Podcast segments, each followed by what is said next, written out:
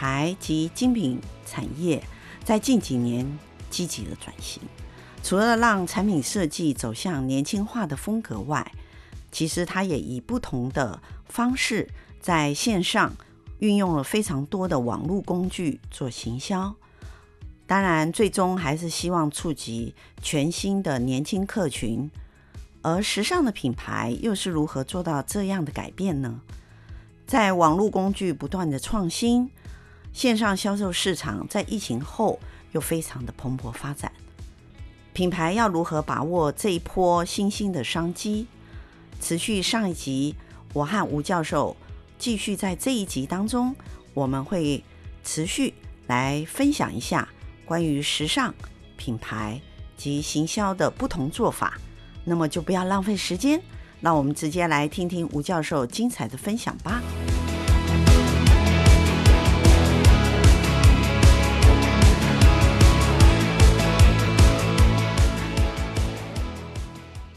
那我们呃，如果以我，因为我个人的领域其实不在时尚品牌，我比较专注在台湾制造业、跨产业制造方面，尤其是 B to B 的品牌比较多。那其实我再去看，呃，从我的角度来看，所谓的时尚品牌的改变里头，就像教授刚才讲的，因为年轻族群，我想教授刚才提到二零一零年，其实我马上就回想到，其实二零一零年的开始的时候，就是 FB，对不对？IG 这些社群平台开始慢慢长大的时间嘛，哈，所以消费者他其实就是跟着。所谓的科技的潮流开始进行，那尤其是教授他在书中哈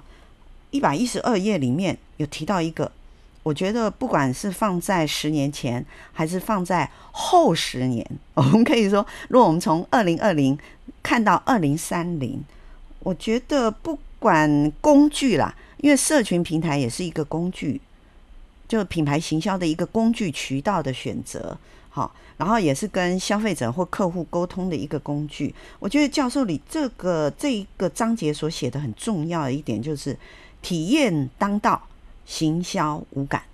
好，就我我我想就是说，呃，跟教授再聊一聊，就是因为教授刚刚有提到他在帮台湾时时装周做一些呃顾问的服务嘛，好，对吧，教授？对，做协同计划主持人。对对对，所以我们可以，我们可不可以还是回？因为时装周它其实跟时尚有关系，它其实跟国际的奢奢华品牌或轻奢品牌，只要是时尚的品牌，它的脉络都有关系哈。那我们如果拿一个，因为我们线上我们线上听友，可能我们拿一个具体的品牌来做一个延伸的案例的，来我们来讨来聊一聊，可能大家会比较。比较能够更能了解教授的想法是什么？就说，如果我们还是回到雪尼尔来看的话，啊，因为雪尼尔其实是现在很多千禧族群，就是三十五岁以下的，呃，我们可以说是比较年轻的族群，他很喜欢的部分，喜欢的品牌，因为我可以看到他的产品，像教授所提到的。呃，优质这件事，我们知道香奈儿品牌它的产品的优质力，我想这一点是毋庸置疑的，因为它有非常多的工坊嘛，哈。那所以优质它是绝对的，奢华因为它有非常多呃定制款，还有非常多刻制化的工坊去做，所以奢华这件事本来就是香奈儿这个品牌它有的 DNA。那我们如果回到时尚来看的话，教授是怎么看待？呃，如果我们以 Chanel 这个品牌来看，它是怎么样从它以前哈，二零一零年，或者说它从二零二零年以前的族群，它从产品到行销上，它的形象，它的形象的改变，进而因为它产品的改变，所以它会有形象的改变，同步会再进行调整。教授是怎么看待 Chanel 年轻化这件事？应该这么说啊，就是大概这些大品牌呢，嗯、都会做一个 image survey，就是说对于形象调查，嗯、大概每两年就会做一次。那这样子，哦、呃，对，每两年做一次形象会调整。应该是说有点像我们在做身体健康检查的概念。是，比如说我们几年就要看一下自己的身体状态吧。那所以呢，这些大品牌，当然包括 Chanel 来讲，都会做这个所谓的自己的形象呃身体健康检查。那么，因为两年当中可能很多的事情会转变，所以呢，透过这样的一个呃检测之后呢，你就会知道说你的目标族群或潜在消费者族群，对于这个品牌来讲，他的认知到哪边。假设是说你是很强调一个呃自信优雅，那么这个自信优雅在两年之后，到底消费者有没有认知到这件事情？好，举就就举举这样一个例子。哦，OK，好，大家对于这个部分的接受跟了解度还是挺高的，那你就知道呃过去这两年的。投入，那在这一点点上面来讲是是做到的。那假设呢，它的结果呢是没有预期的，那么这里面到底哪一个环节出问题？嗯、是产品的部分不够让让呃达到这个方向呢，还是沟通上面出了错呢？还是说在销售上面来讲，这个选选呃选择的这个沟通对象不对呢？所以就会去进行大量的这样的一个呃内部的一个检讨跟跟 brainstorming。嗯，所以你就会发觉到这些大品牌，它为什么可以可以经过五十年、八十年、上百年啊、呃，这样可以一直走下来？嗯、我觉得很重要，它有一个工具，就是它每一段时间就会去 check 一下，自我检点一下，我现在在哪一个位置上。或者是说，我现在离我的目标族群太远了，那我就要赶快做动作，赶快改变，然后拉近我跟这个我要目标对象的这个关系。或者是说，大家觉得说啊，你东西都很好，可是呢，我总觉得我现在还年轻，我不愿意这时候投资，感觉上那是要名呃功成身就，好像四十岁以后才会买的。那这时候他们就想说。那不行，那我也许我在设计上面，我在这个很多的这个产品组合上面来讲，我就要进行调整。也可以对于这种比较年轻就有成就的人，他不用等到他四十岁的时候，他也许他二十八岁，他三十岁就可以来购买。所以这是一个很重要的一个我们叫做一个反思的一个机制。你要有个 reflection，那这个反思机制就会告诉你，你过去这两年做的方向到底。有没有达到你心目当中的这样的一个目标？然后接下来就要来调整。嗯。所以教授有提到一个很重要的重点，是在品牌管理这一个阶段里头，就是其实你前面所，比如说品牌刚诞生的时候，你所定定位的呃形象，它可能长得是类似 A 款，哈，可是因为时间的关系，因为族群的关系，还有市场移动的关系，所以你会要慢慢的微调它。可是微调有一件事情，教授在书里头有提到哦，就是说我们在做调整的时候，书里头一百一十三页，你有提到一个行动前有几个原则的参考，尤其是第一个，从品牌核心价值与理念出发，哦，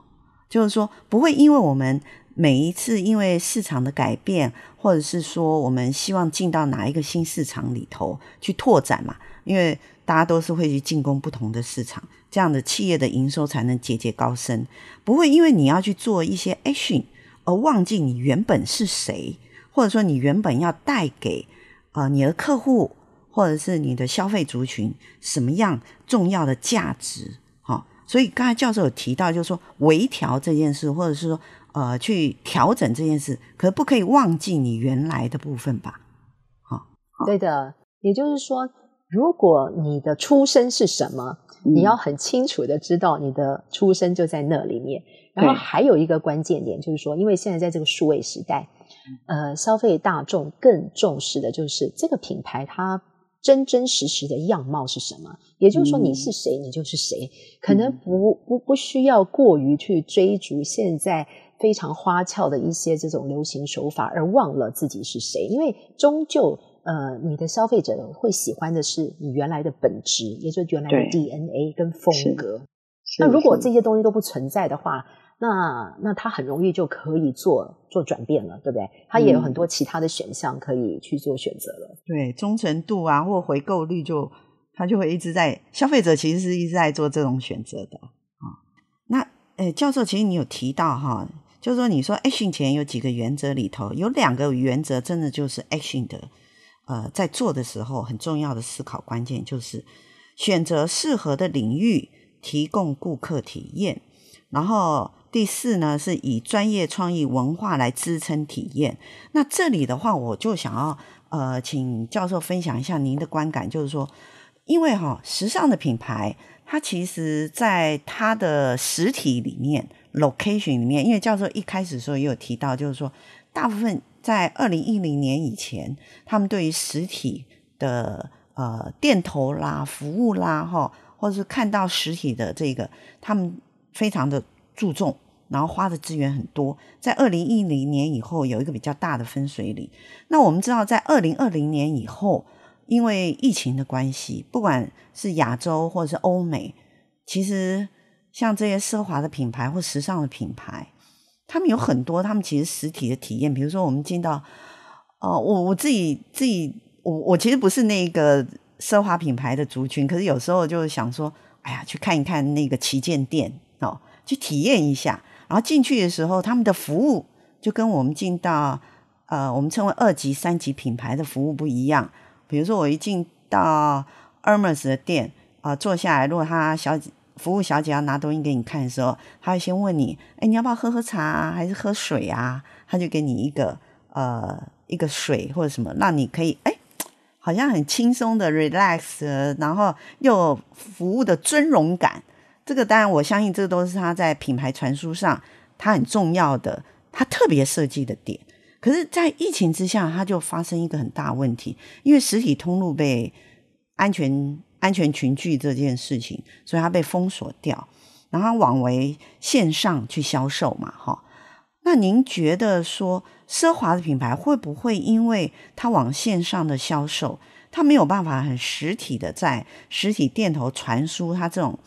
比较特殊的体体验？那您觉得线上线下的销售的做法？可能在时尚品牌上，它有什么样的做法，其实是它可以增加的，然后进而让台湾的品牌可以学习的。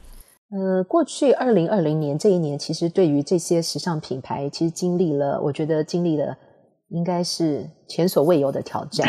对吧？就对不对？就是实体的几乎是不存在了。然后只剩下线上，然后对于线上这一块呢，很多当时的时尚品牌，大家也是不晓得应该要怎么样去应应这么突如其来的一个挑战。对啊，因为断马上就断掉嘛，哈，封城就封，对，对，立刻封城就封城了。然后更严重的还不是大家前面看到的这些店店不能开了，更严重的包括是说它后面的供应链也断，对，物流，对，物流也断，然后呢，制造也断。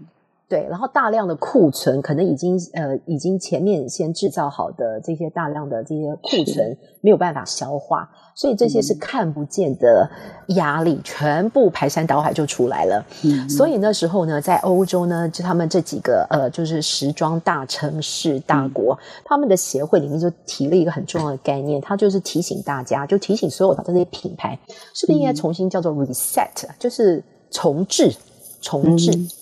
嗯也也就是说，重新去思考，呃，比如说整个商业模式要不要改变，思考这个供应链要不要改变，然后思考线上的部分要怎么样，呃，把它呃找到一个新的方法，然后面对呃现在不得已的线上的这种生活，好，所以种种这些东西都让呃时尚产业重新思考。所以呢，我觉得就像刚才主持人有提到的，危机就是转机，看你怎么看待这件事情。嗯、那因为你被也是被逼到了角落，也不得不做这样的一个转型的时候呢，大概他们在去年中的时候就很严肃的看待这件事情，嗯、包括了像过去、嗯、时尚界里头常常的这种很多呃大大小小的这种呃所谓的发表会，以前甚至有些品牌它一年会发表到四次到五次以上的新产品，那大家就在思考，我需要到。那么多次吗？还是我应该回归到现在大家基本的需求，春夏秋冬各一次就好了。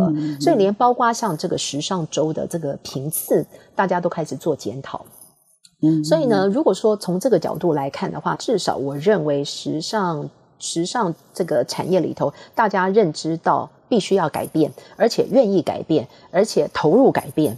那那这个其实也是我我觉得可以给很多我们台湾的企业，特别是一些比较传产的企业做一个参考。因为你没办法了，真的是被逼到角落了。对，但对不对？然后，但是这个是这个转变绝对是痛苦的，因为大家要脱离所谓的舒适圈，因为你以前用的很多方法，它现在不 work，或者说它的效益很差，可能只有原来的百分之二十三十。那如果你要存活的话，你就不得不去面对这些呃挑战嘛。所以我觉得他们当然第一个重新去检视。呃，自己的商业模式，然后同时间在组织上面，他们也进行一些变革。比如说，像现在他们就会 recruit，就是说他们会招募更多一些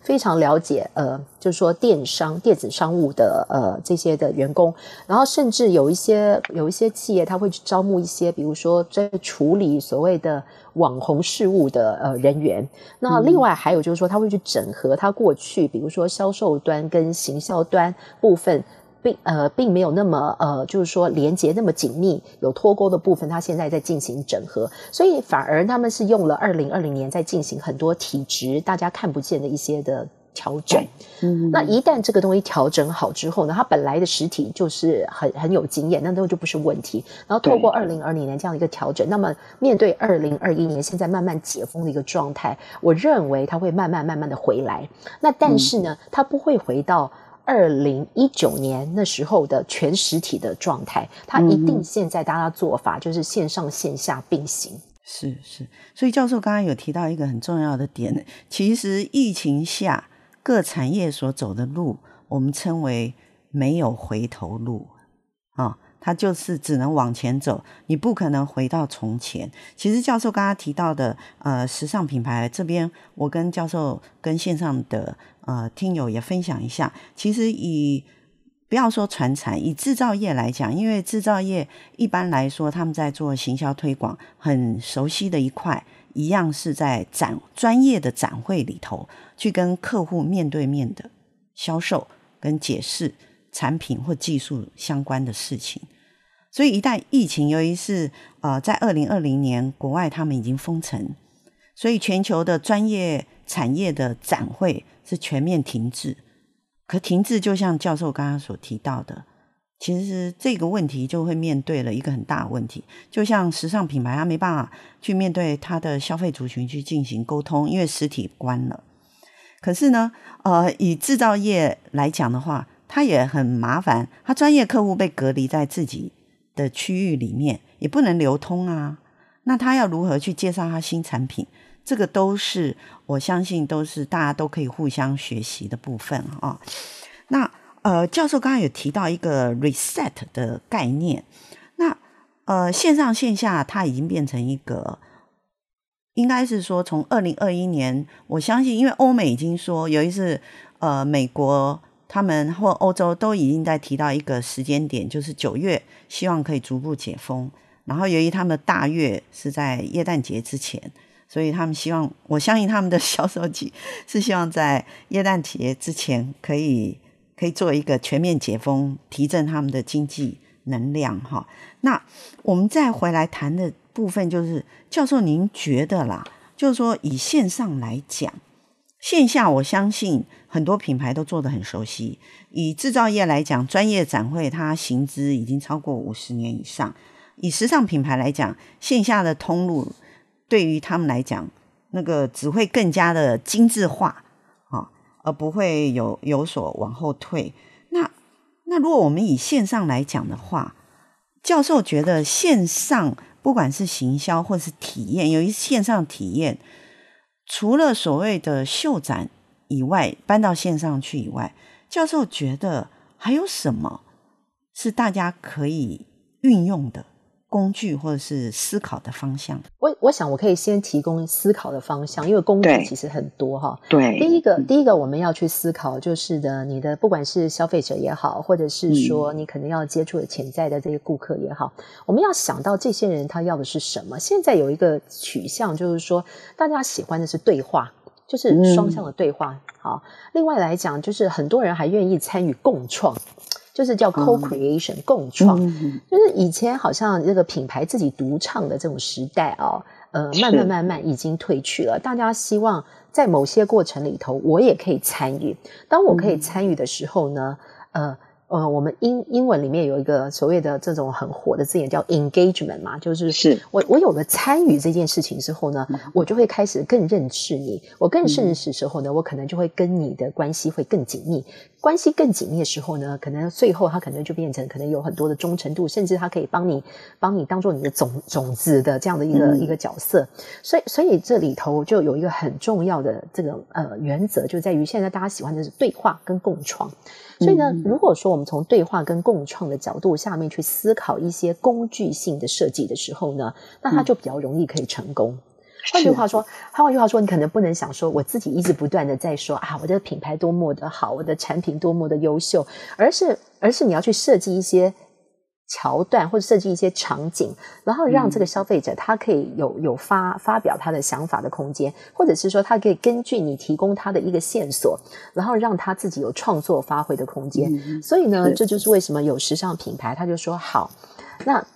呃，我请你呃，就是说你可以，我请你在线上看秀，然后呢，看完秀之后呢，你自己你自己就对我们的秀你自己做一些演绎。OK，嗯，那当然很多的有一些这个参与者，他们就觉得说啊，我好喜欢这个感觉，因为我看了之后，我有我自己的感受。那我自己的感受，透过我自己的语言，然后传递给别人。所以呢，这这种就是一种共创的一个概念。嗯，那还有还有几个几个角度，我觉得要去把握住的，就是说，还是要从人性出发。嗯，你不可能每一件事情都是在谈销售。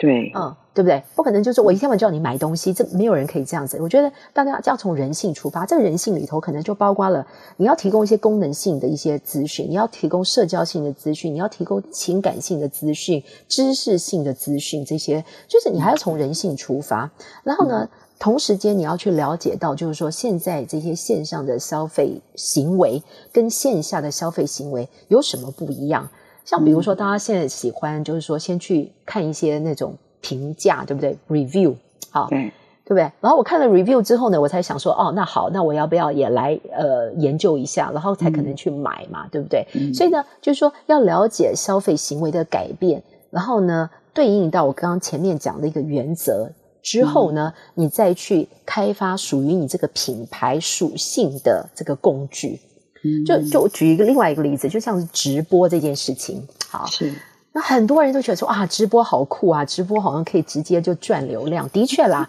有一些生活品牌嘛，它不是就直播十五分钟，大家大家可能就被洗脑了，然后就下单了。但是呢，我们要知道，就是说，那那你今天你作为一个奢华品牌，这直播这件事情适合吗？那如果是生活品牌的直播，跟一个奢华品牌的直播，它在操作上面又有什么不同？然后呢，它的对象上面对于这件事情的理解又有什么不同？所以呢，就是说。其实工具都在，可是未必会能够回到我刚刚前面谈到，就是说这个属性上面能不能够契合，所以大概就呃提供这几个原则方向给大家参考。是是，其实教授教授分享这个原则非常重要，因为我们知道，其实你会做对事情，是因为你想对方向，所以教授要献给我们是让我们想对方向嘛，好，你才会走对的路啊。不然的话，你东选西选，到处乱选，反而走错了路嘛。哈，所以有好的观念是很重要。有一次，刚才教授提到从人性的出发，还有就是呃双向的对话、共创的呃这个行销的模式，还有刚才教授也提到一个，我我觉得我今天也是学习到，就是共创，大家所第一个想到就是说，哦，也许产品设计我们可以跟。呃，某个族群一起共同创造，其实不是共创的定义之下，它有非常多的工具跟方式来选择。最重要就是让族群有参与参与的感受，这个感受就是我们刚才教授书里头提到的体验这件事情，参与就是体验啊。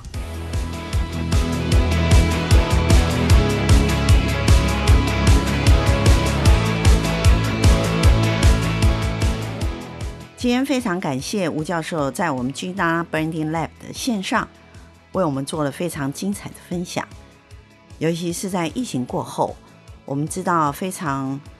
多的行销及销售手法，其实在疫情的冲击之下，已经造成非常低的效果。线上的行销和线上的工具，其实多元的兴起。让非常多的品牌急于寻找新的方式，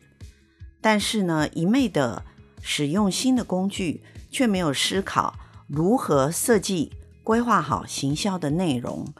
反而会让你的品牌行销失败，而且事倍功半，让你花了非常多的冤枉费用哦。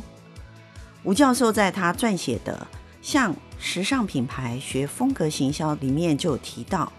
一定要选择适合的领域做体验，